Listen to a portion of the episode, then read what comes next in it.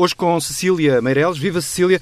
Três décadas depois, a inflação volta a fazer parte das nossas vidas, ou seja, quem tem menos de 30 anos, 30 anos e pouco, não sabe o que é viver com preços de produtos e serviços muito acima da subida do rendimento, eh, mesmo quando existe essa subida de rendimento. Quem sofre mais com esta, com esta situação? São as famílias? São as empresas? Como é que vivemos com isto? Uh, boa tarde, Nuno. Eu, uh, de facto, acho que este orçamento é, é resume-se em duas frases. A primeira é a inflação em alta e a segunda é crescimento em baixa. Porque realmente o que acontece é que a inflação foi revista muito, muito em alta e o crescimento económico foi revisto em baixa. E aí uh, acho que a guerra também terá o seu papel. O que é que, o que, é que uh, inflação é verdade? Nós já há, há, muitos anos que não ouvíamos falar de inflação assim. Ela, uh, para se perceber, no orçamento que foi chumbado a previsão era de 0,9, que me pareceu completamente irrealista. Bastava olhar para o que se estava a passar nas empresas ou para o que se estava a passar lá fora para perceber que a inflação ia ser bastante mais elevada.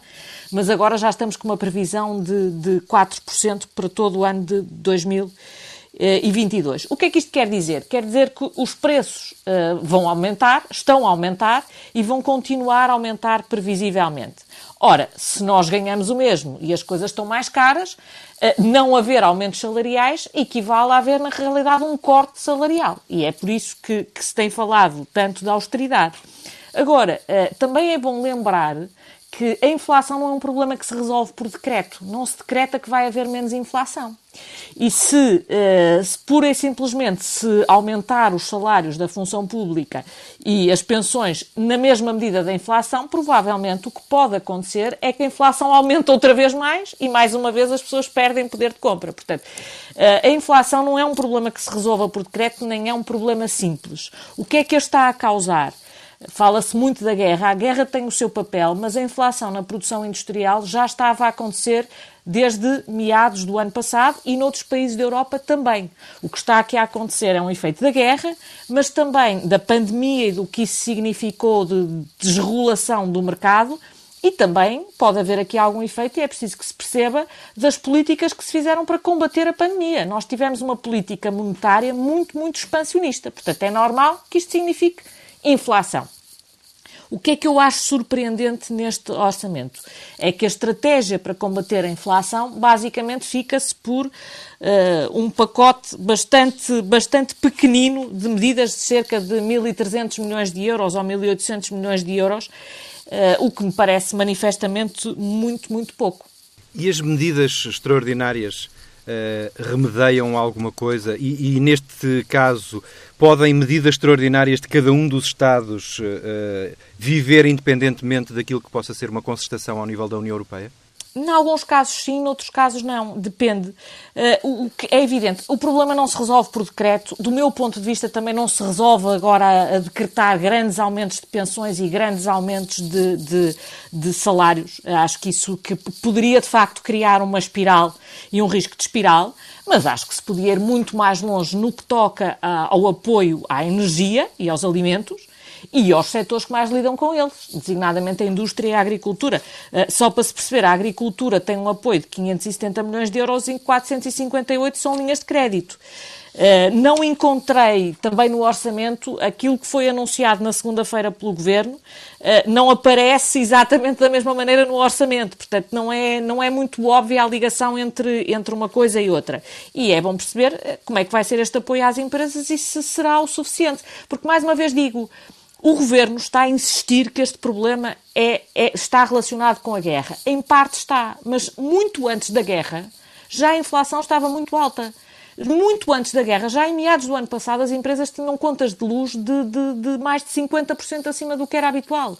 E quanto a isso, o governo faz de conta que não existe, como aliás, para mim, com muita surpresa, todos os partidos da oposição durante a campanha eleitoral também fizeram de conta que o problema não existia. O problema já lá estava, só que agora passou da produção para o bolso dos consumidores. E, e, portanto, eu acho que se devia ir bastante mais além no que toca a tentar conter na fonte o problema da inflação. E depois convém nós lembrarmos que o que vai acontecer, provavelmente, é que o Banco Central Europeu está a ver a mesma coisa. E, portanto, já avisou que vai restringir e muito a compra de dívida, o que significa que Portugal vai pagar, vai a prazo pagar a sua dívida mais cara E, por outro lado, aquilo que temos a Reserva Federal Norte-Americana a fazer é aumentar as taxas de juros. Isto são medidas que, que contraem a economia e que causam um efeito negativo na economia. A inflação é, é um problema difícil de resolver e, portanto, eh, eu acho que o Governo não foi aqui muito previdente, nós não tomamos conta, não estamos a fazer muito para resolver na fonte. Agora, acho que o Governo está a ser muito cauteloso do ponto de vista orçamental e também não acho que está sempre a fazer dívida para resolver os problemas também seja a solução. Portanto, acho que tem razão a oposição quando diz que há austeridade, porque há pessoas que vão perder o poder de compra, mas tem razão o Governo quando diz que este problema não se resolve com aumentos salariais. Ontem, durante a apresentação do, do orçamento, algumas perguntas indiciavam que havia uh, uma necessidade, ou irá haver uma necessidade do Governo intervir com as tais respostas uh, extraordinárias. Se isso vier a acontecer e, mantendo-se uh, as receitas tal como elas estão, é incontornável pensar que apesar do, do, António Costa não gostar muito da, da ideia de, de, que venha a haver um orçamento retificativo? Olha, não sei, eu acho que é cedo para estamos a falar de um orçamento retificativo, nem francamente acho que seria para mim, inexplicável haver um orçamento retificativo. Quer dizer, nós costumamos, os orçamentos costumam ser feitos em, em, outubro do ano anterior. Nós já estamos a ter um orçamento retificativo. No este fundo, é só para seis meses, não é?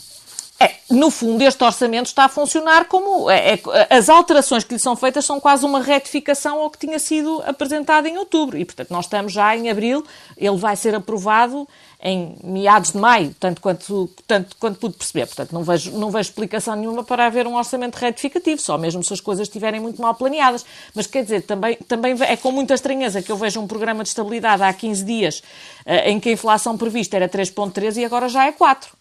E eu gostava de ver alguma explicação, alguma explicação para isto, porque não me venham dizer que foi em 15 dias que de repente cá há uma subida deste, deste montante. Portanto, há aqui qualquer coisa que não estava a ter é certo. Não é o mundo que está a mudar. Eh, o governo é que parece que só vê as coisas depois delas já terem acontecido há muito tempo. A inflação é um problema grave e sério na indústria desde meados do ano passado e é um problema, basta olhar para as notícias para o que se estava a passar lá fora. Como é que uma economia aberta com Portugal achavam que o problema não chegava cá? Era evidente que chegava. Portanto, eh, aqui é, é, é o problema de, de, de, de um governo que, que, governa a pensar nas notícias de ontem e a pensar, não a pensar no, no que vai acontecer amanhã.